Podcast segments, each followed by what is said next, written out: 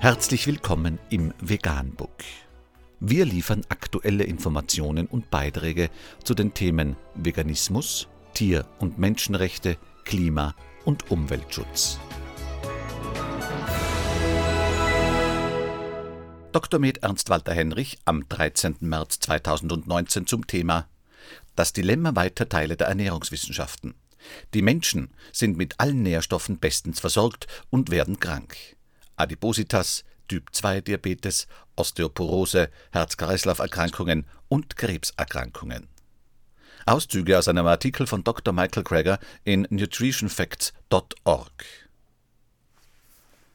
Die Prävalenz von Epidemien durch ernährungsbedingte chronische Erkrankungen, insbesondere Adipositas, Typ-2-Diabetes, Osteoporose, Herz-Kreislauf-Erkrankungen und Krebserkrankungen nimmt weltweit jedes Jahr dramatisch zu. Warum wurde dieses komplexe Wissen nicht in Verbesserungen der öffentlichen Gesundheit umgesetzt? Wir wissen bereits, dass drei Viertel des Risikos für chronische Krankheiten, Diabetes, Herzinfarkt, Schlaganfall und Krebs beseitigt werden können, wenn vier einfache Praktiken befolgt werden. Nicht rauchen, nicht fettleibig sein, täglich eine halbe Stunde Sport treiben und eine gesündere Ernährung, definiert als mehr Obst, Gemüse und Vollkornprodukte und weniger Fleisch. Überlegen Sie, was dies in Bezug auf Menschenleben bedeuten könnte. Wir wissen bereits genug, um Millionen von Leben zu retten. Dieser dramatische Risikoabfall und die Zunahme gesunder Lebensjahre durch vorbeugende Ernährung geht nicht mit Superfoods oder Kräuterextrakten oder Nahrungsergänzungsmitteln einher, sondern einfach nur durch gesünderes Essen. Im Bereich der Ernährung stößt der reduktionistische Ansatz jedoch an seine Grenzen. Wir haben alle Vitamine vor mehr als einem halben Jahrhundert entdeckt. Wann haben Sie zum letzten Mal von jemandem gehört, der an Skorbut, Pelagra oder Quashiorkor den klassischen Defizitsyndromen?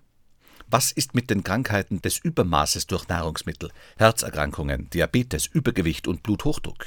Schon mal von jemandem gehört? Natürlich haben wir. Trotzdem hat man immer nur diesen Nährstoffmangel bei der Ernährung im Blick. Wenn jemand versucht, den Fleischkonsum zu reduzieren, warum wird dann die Frage gestellt, woher bekommen Sie Ihr Protein und nicht die Frage, woher bekommen Sie Ihre Herzkrankheit? Die gleiche Defizitdenkweise führte zur Entstehung einer Multimilliarden-Dollar-Nahrungsergänzungsbranche. Was ist mit einem täglichen Multivitamin als einer Versicherung gegen Nährstoffmangel? Die bessere Gesundheitsversicherung wäre eine gesunde Ernährung. Anmerkung: Genau daran erkennt man ahnungslose Pseudoexperten und Ernährungsbetrüger. Sie fragen nur danach, ob man genug von diesem oder jenem Nährstoff aufnimmt, aber nicht, welche Nahrungsmittel laut wissenschaftlicher Forschung schädlich sind und wie eine gesunde Ernährung laut wissenschaftlicher Forschung ausschaut.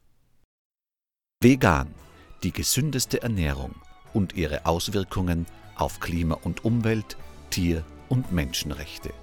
Mehr unter www provegan.info.